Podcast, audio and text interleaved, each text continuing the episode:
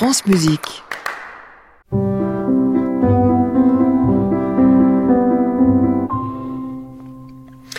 France Musique, c'est l'heure de la chronique reportage de Nathalie Moller. Faites passer. Bonjour Nathalie. Bonjour Jean-Baptiste. On passe, on assiste à une audition aujourd'hui.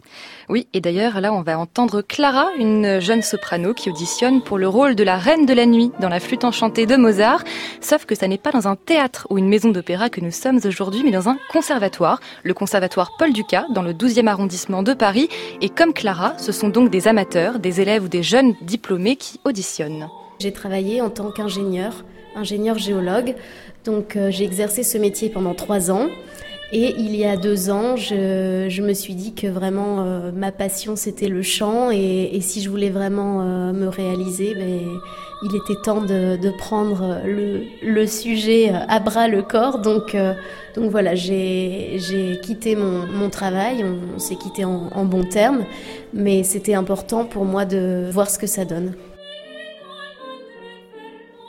Et si Clara est prise pour chanter le rôle de la reine de la nuit, ce sera donc l'occasion pour elle de se tester, de se faire connaître et de se mettre en condition professionnelle. Alors Nathalie, est-ce qu'elle a été prise? Est-ce que vous connaissez les résultats? Et Non, je ne connais pas les résultats. Suspense, mais Clara a toutes ses chances car il y aura deux reines de la nuit. En fait, dans ces productions dites pédagogiques, il y a toujours deux interprètes pour un même rôle. Ça permet d'assurer le spectacle en cas d'indisponibilité de l'un des deux artistes, mais ça représente aussi et surtout une richesse supplémentaire pour l'équipe et la mise en scène.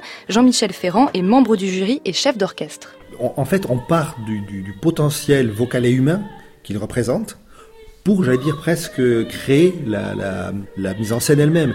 Très souvent, les choses s'adaptent avec les personnes que nous avons.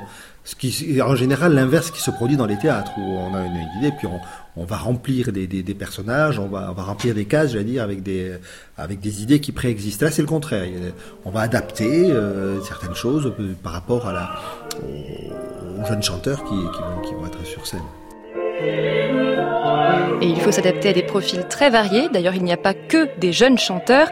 Didier Henry est professeur d'art lyrique et metteur en scène pour cette flûte enchantée il peut y avoir des, ce que j'appelle des grands amateurs, c'est-à-dire des gens qui vraiment sont, sont passionnés et viennent fréquemment pour faire des rôles, et des fois il y a peu de différence avec un professionnel, mais c'est surtout de la formation de façon à ce que des jeunes puissent euh, mettre euh, le pied vraiment sur scène.